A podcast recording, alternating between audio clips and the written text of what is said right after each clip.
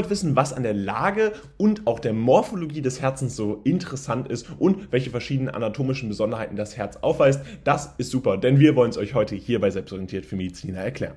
Und zuvor gibt es eine Kapitelübersicht über die wichtigsten Kapitel, die hier in diesem Video für euch relevant sein werden.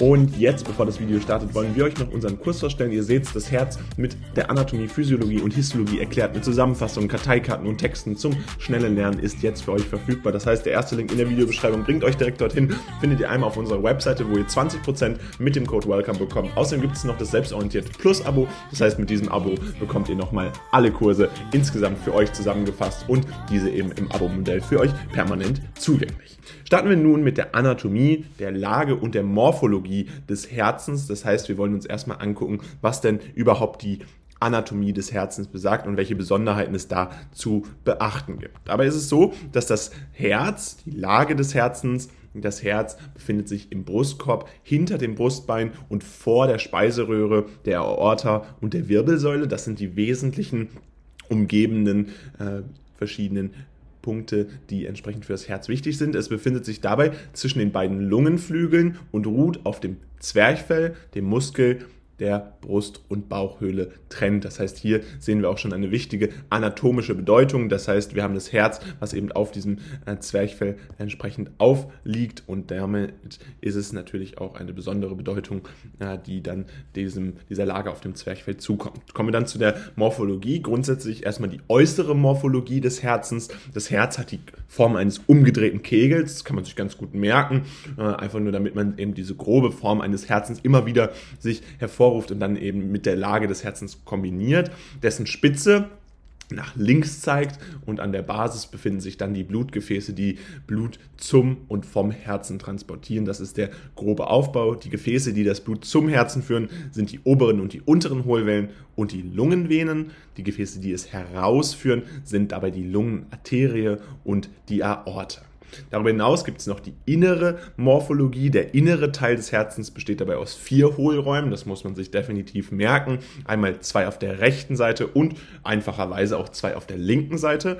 Daher ist es üblich, vom rechten und vom linken Herzen zu sprechen. Ihr müsst euch hier aber bewusst machen, dass wir nicht tatsächlich ein rechtes und ein linkes Herz sozusagen wirklich auch aktiv vorfinden mit einer aktiven Trennung, sondern eben wir hier uns auf diese vier Hohlräume beziehen, die das Ganze eben überhaupt erstmal ermöglichen, dass wir diese Trennung vorliegen haben. Die im oberen Teil befindlichen Hohlräume werden auch Vorhöfe genannt, die im unteren Teil angeordneten Kammern äh, sind dann entsprechend ja das Äquivalent zu dem äh, zu der Benennung des linken Herz äh, mit den äh, entsprechenden Vorhöfen. Also Vorhöfe und Kammer ganz wichtig bei der inneren Morphologie.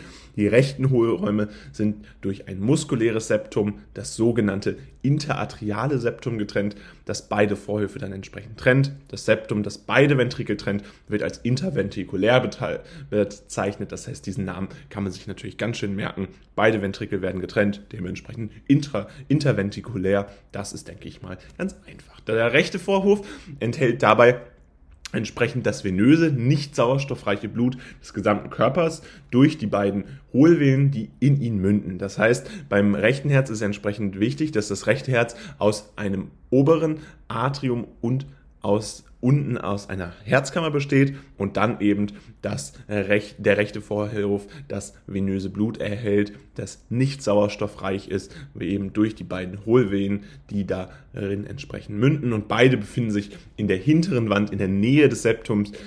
die obere Hohlvene ist im oberen Teil und die untere Hohlvene äh, entsprechend im unteren Teil. Der venöse Sinus mündet auch in den rechten Vorhof, einen Kanal, der venöses Blut aus dem Herzen sammelt und dann entsprechend dort mündet. Auch das ist wichtig zu merken. Außerdem ist es so, dass das rechte Rohr, äh, Herzrohr befindet sich auf der Vorderseite und hat eine dreieckige Form. Der Vorhof kommuniziert mit dem rechten Ventrikel durch eine Klappe, die Tricuspidalklappe, eine ganz wichtige Klappe, nicht nur in äh, entsprechend auch der Anatomie, sondern auch zum Verständnis der Physiologie. Das werden wir euch später nochmal erklären. Genau wichtig ist hier einfach nur, äh, sich diesen Begriff schon mal zu merken. Die Auskultation von beispielsweise der Tricuspidalklappe durch verschiedene äh, Herzgeräusche ist ganz zentral, denn diese Klappe ermöglicht den Durchgang vom Blut vom Vorhof zum Ventrikel, jedoch eben nicht in die entgegengesetzte Richtung. Das ist typischerweise ja die Funktion einer Klappe, um dann entsprechend gegen etwas gegenzuwirken. Wenn sich das Herz zusammenzieht, also die Systole sozusagen vorliegt, verlässt das Blut das Herz durch die Pulmonalklappe und fließt dann in die Pulmonalarterie und wird dann entsprechend zur Sauerstoffversorgung in die Lunge transportiert. Beim linken Herz ist es jetzt so, dass an der Spitze des linken Herzens sich der linke Vorhof befindet auch das wieder relativ logisch und dementsprechend ganz einfach zu merken, in denen dann entsprechend die vier Lungenvenen münden, die das sauerstoffreiche Blut von der Lunge zum Herzen transportieren. Dabei ist es so, dass der Vorhof kommuniziert mit dem Ventrikel durch eine Klappe. Und diesmal ist es die Mitralklappe, die entsprechend für, den, äh, für das linke Herz wichtig und bezeichnend ist. Diese Mitralklappe ist dabei dafür verantwortlich, den Blutfluss von oben nach unten in einem Atriumventrikel entsprechend zu äh, ermöglichen, aber eben auch hier wieder nicht in die entgegengesetzte Richtung. Diese Funktion einer Klappe muss man sich immer wieder hervorrufen. Wenn eine Systole auftritt, fließt das Blut entsprechend von der Herzkammer zur Aortenarterie durch die Aortenklappe und wird dann im ganzen Körper verteilt. Also auch das hier ist entsprechend ein wichtiger Teil, der dann entsprechend stattfindet. Und der linke Ventrikel ist länger und schmaler als der rechte Ventrikel, daher auch sehr schön äh, entsprechend zu erkennen auf verschiedenen bildgebenden Verfahren. Daher wird die Herzspitze von diesem Ventrikel dann entsprechend durch das linke Herz letztendlich gebildet, durch den linken Ventrikel entsprechend gebildet. Und hier sehen wir jetzt nochmal eine grobe äh, Anatomie des Herzens, eine Abbildung der wichtigsten äh, verschiedenen Arterien beziehungsweise entsprechend auch der verschiedenen Hohlräume. Wir hatten euch ja bereits gesagt, dass äh, eben man grundsätzlich das Herz in zwei Teile aufteilen kann, in einmal das rechte und das linke Herz. Und dabei ganz wichtig ist es, dass in beiden entsprechend wir verschiedene Hohlräume finden, insgesamt vier Hohlräume, die einmal zwei auf der rechten und zwei auf der linken Seite vor sich finden lassen. Dabei ist es so, dass wir diese entsprechenden Vorhöfe oder dann entsprechend Kammern nennen und dann haben wir eben die verschiedenen wichtigen Arterien, Arterien sowie auch Venen, die dann entsprechend zufließend sind. Das sehen wir hier einmal ganz schön verbildlich. Fassen wir euch das Wichtigste nochmal zusammen. Grundsätzlich ist es bei der Anatomie des Herzens ganz wichtig, dass wir uns merken, dass das Herz sich im Brustkorb hinter dem Brustbein und vor der Speiseröhre, der Aorta und der Wirbelsäule befindet. Das Herz hat dabei die Form eines umgedrehten Kegels, dessen Spitze nach links zeigt. An der Basis befinden sich die Blutgefäße, die entsprechend Blut zum und vom Herzen transportieren. Außerdem ist es so, dass der innere Teil des Herzens aus vier Hohlräumen besteht, zwei auf der rechten und zwei auf der linken Seite. Daher ist es üblich, vom rechten und linken Herzen zu sprechen und diese haben dann entsprechend funktionell auch wieder eine eigene Bedeutung, die wir euch gerade erklärt haben. Das Video, was ihr euch jetzt hier angeguckt habt, ist jetzt leider vorbei. Allerdings haben wir noch ein weiteres Video, was euch sicherlich auch interessiert, denn es geht genau um dasselbe Thema und verstärkt da nochmal euer Wissen. Also bleibt jetzt dran und los geht's. Gucken wir uns nun die Anatomie des Herzens in Bezug auf die Klappen und die Vaskularisation an. Das heißt, hier ist natürlich die zentrale Frage, wie sind entsprechend die Klappen aufgebaut, wie äh, sind die verschiedenen Ventile aufgebaut. Und dabei ist es so, dass die Klappen, äh, die die Vorhöfe mit den Ventrikel verbinden, als Trikospidalklappe und Mitralklappe benannt werden. Und sie haben eine andere Morphologie als die Klappen zwischen den rechten Ventrikel und den Pulmonalarterien was man dann entsprechend die Pulmonalklappe nennt. Und ebenfalls ist eine andere Morphologie hier vorliegend als zwischen dem linken Ventrikel und der Hauptschlagader, entsprechend die Aortenklappe eben auch hier äh, namensgebend natürlich die Hauptschlagader, die Aorta, die dann die Aortenklappe dann natürlich auch ihren Namen gibt. Dabei ist es so, dass die Trikospidalklappe aber auch die Mitralklappe aus einem Ring besteht, die, äh, der sie entsprechend an der Öffnung zwischen dem Vorhof und dem Ventrikel befestigt. Die Trikospidalklappe hat dabei drei Blättchen und unterschiedlicher Größe, die durch einen schmalen Bereich, der als Kommissur bezeichnet wird, getrennt sind. Die Mitralklappe hat zwei Segel, anterior und posterior, und zeigt zwei Kommissuren. Ihr seht schon, die Pulmonal- und Aortenklappe bestehen ebenfalls aus einem Verbindungsbereich, einem Annulus, und bestehen ebenfalls aus drei nebeneinander angeordneten Segeln, die man eben als Sigmoid bezeichnet und diese dann wie eine Tasche geformt sind mit der Öffnung in den Hohlraum der Lungenarterie oder der Aorta und dem Boden Richtung Ventrikel. Also auch das muss man sich hier entsprechend merken. dass wir eben diese Unterscheidung haben, äh, dass wir bei Trikospidal und Mitralklappe eben einen Ring vorfinden und dann haben wir bei der Pulmonal- und Aortenklappe entsprechenden Verbindungsbereich, äh, der diese beiden Klappen oder diese beiden Klappenarten dann voneinander unterscheidet. Wir müssen uns natürlich auch nochmal in äh, ins Bewusstsein rufen, wo finden wir die jeweilige Klappe. Die Mitralklappe wissen wir, finden wir entsprechend äh, bei der Kommunikation mit dem Ventrikel durch eine Klappe, die den Blutfluss von oben nach unten ermöglicht. Diese sind Atriumventrikel und die entgegengesetzte Richtung im linken Herzen entsprechend verhindert. Und entsprechend finden wir die Trikospidalklappe entsprechend beim rechten Herzen vor. Der Vorhof kommuniziert ja dort mit dem rechten Ventrikel durch eine Klappe, eben die Trikospidalklappe, ganz zentral hierzu sich zu merken. Kommen wir nun noch zu der Vaskularisation, denn das ist ganz wichtig. Das Herz hat seine eigene Vaskularisation durch die sogenannten Koronararterien, aber natürlich auch durch die Koronarvenen. Das ist natürlich immer das Pendant dann für sauerstoffarmes Blut. Das ist ganz wichtig. Dabei ist es so, dass die Koronararterien Sauerstoff reiches Blut zum Myokard entsprechend transportieren und sie werden in der Aorta dann entsprechend äh, kommen sie dort empor und etwas oberhalb des Ansatzes der Aortenklammer befindet sich dann zwei Öffnungen, eine rechts und eine links, die dann für diese Koronararterien maßgeblich sind. Aus der rechten Öffnung entspringt dann die rechte Koronararterie und aus der linken entsprechend der linke Stamm und die rechte Koronararterie verläuft entlang der Außenfläche der Vorderwand in äh, dem gesamten Konstrukt hier zwischen dem rechten Vorhof und dem rechten Ventrikel, dreht sich um die rechte Grenze und erreicht dann die Hinterwand. In der mittleren Zone sinkt es zwischen den beiden Ventrikeln ab, bis es dann entsprechend die Herzspitze erreicht. Also hier nochmal ganz wichtig zu merken, wie entsprechend auch die rechte Koronararterie eine besondere Bedeutung in der Anatomie und Vaskularisation des Herzens zukommt.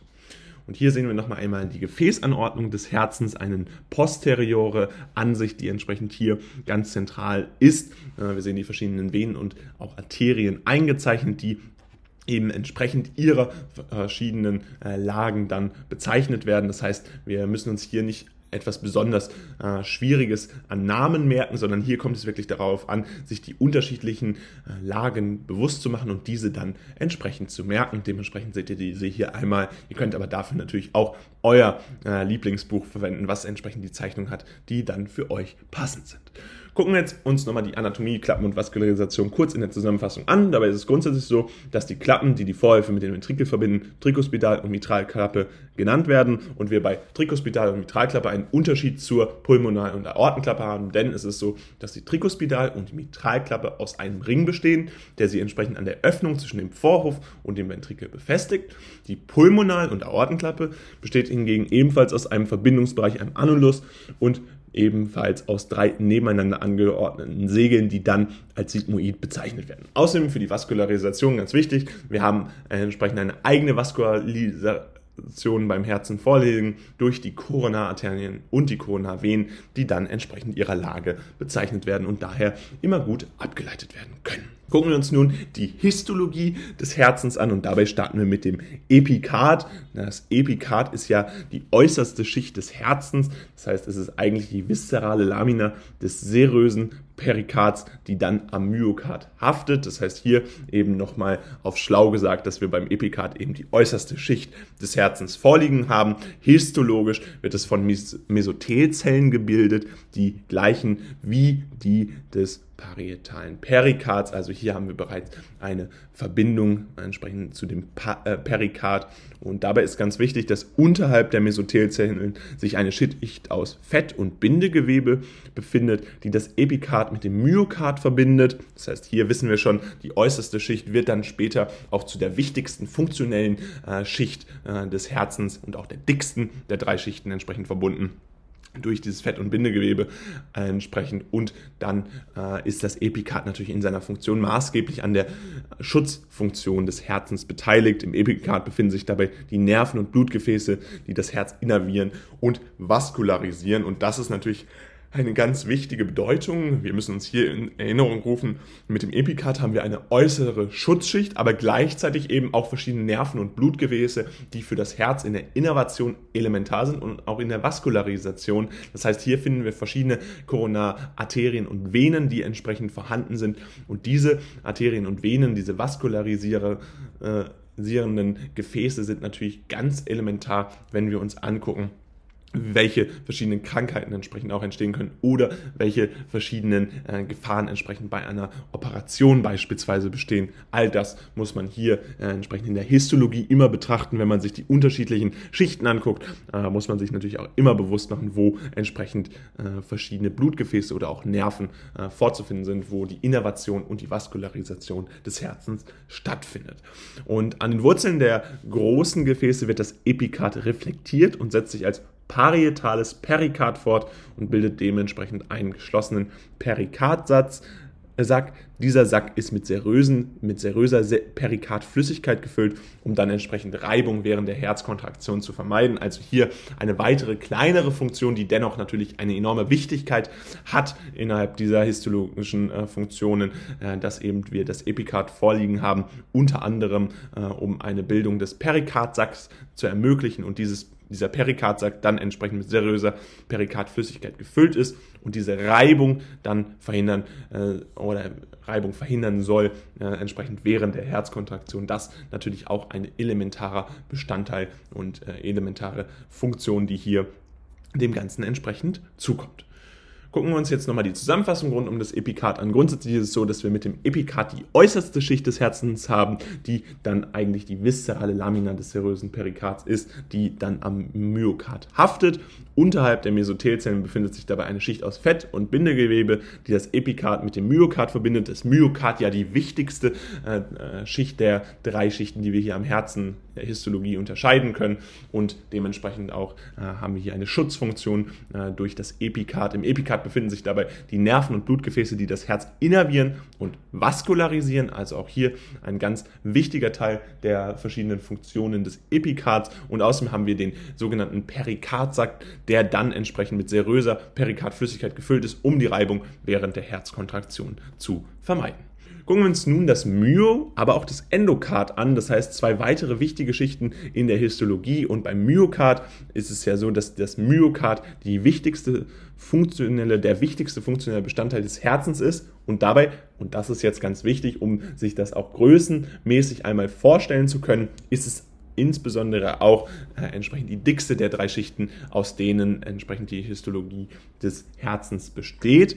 Dabei ist es so, dass es die Muskelschicht ist, die die Ausführung von Herzkontraktionen ermöglicht. Das heißt, die Funktion des Myokards ist enorm wichtig weil wir eben hier überhaupt erst die Funktion einer Herzkontraktion ähm, entwickeln können. Und das ist insbesondere darauf basierend, dass das Myokard aus Kardiomyozyten histologisch gesehen besteht. Diese haben einen einzigen Kern im Zentrum und was sie damit natürlich von Skelettmuskelzellen unterscheidet, die entsprechend mehrere Kerne haben, die um die Peripherie herum verstreut sind. Das heißt, hier haben wir einen zentralständigen Kern, einen einzigen Kern im Zentrum dieser Kardiomyozyten, die maßgeblich für das Myokard zuständig sind und diese äh, dieses zentrale Merkmal ist ganz wichtig, um beispielsweise in der Histologie eine Differentialdiagnose entsprechend durchführen zu können, äh, entsprechend hier unterscheiden zu können, äh, okay, was ist entsprechend eine Skelettmuskelzelle, was ist ein Kardiomyozyt. Das kann einerseits in der Klausur drankommen, das kann im Physikum drankommen,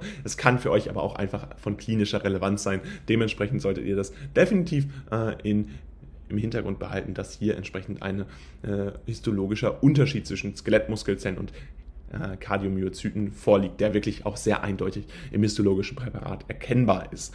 Dabei ist es so, dass Herzmuskelzellen reich an einem Glykogen speichern und entsprechend Mitochondrien sind. Herzmuskelzellen enthalten dabei auch gelbbraune Körnerchen äh, von Lipofuscin und diese haben keine besondere funktionelle Bedeutung, sind aber natürlich wichtig, denn sie können ein Marker für die zelluläre Alterung sein. Obwohl die Struktur des Myokards in den Vorhöfen und Ventrikeln gleich ist, ist entsprechend äh, in den Ventrikeln eine dickere Schicht vorzufinden. Äh, diese muss man sich definitiv immer wieder, dies muss man sich definitiv immer wieder bewusst machen. Auch hier kann man eine Differentialdiagnose anhand verschiedener histologischer Präparate durchführen. Also das ist hier natürlich auch ganz wichtig, das Üben, was immer wieder die verschiedenen äh, Bilder bezeichnet. Und dann muss man sich eben bewusst machen, okay, die Struktur des Myokards in den Vorhöfen und Ventrikeln ist zwar gleich, aber eben in den Ventrikeln habe ich eine dickere Struktur vorliegen äh, in Bezug auf das Myokard. Und so kann man dann das wichtigste, den wichtigsten funktionellen Bestandteil des Herzens entsprechend ganz klar unterscheiden von Vorhöfen und Ventrikeln All das kann hier entsprechend stattfinden. Dann gibt es noch das Endokard. Das Endokard ist dabei die innerste Schicht des Herzens, das heißt die dritte der äh, drei Schichten, die wir am Herzen vorfinden können. Epikard, äußerste Schicht, Myokard, wichtigste funktionelle Bestandteil, wichtigster funktioneller Bestandteil des Herzens, dickste der drei Schichten und dann das Endokard, die innerste Schicht des Herzens und dabei kleidet es die Innenfläche der Herzkammern aus, einschließlich der Herz. Klappen. Das Endokard hat dabei zwei Schichten. Die innere Schicht kleidet die Herzkammern aus und besteht aus Endothelzellen. Darüber befindet sich dann die zweite Schicht, entsprechend äh, eine subendokardiales Bindegewebe, das in das Bindegewebe des Myokards übergeht und das natürlich auch von enormer Bedeutung. Die Äste des Erregungsleitungssystems des Herzens sind dabei in der subendokardialen Schicht entsprechend eingebettet und das ist dann entsprechend die finale Funktion des Endokards, äh, eben diese Auskleidung der Innenflächen des, äh, der Herzkammern und dann einschließlich auch der Herzklappen.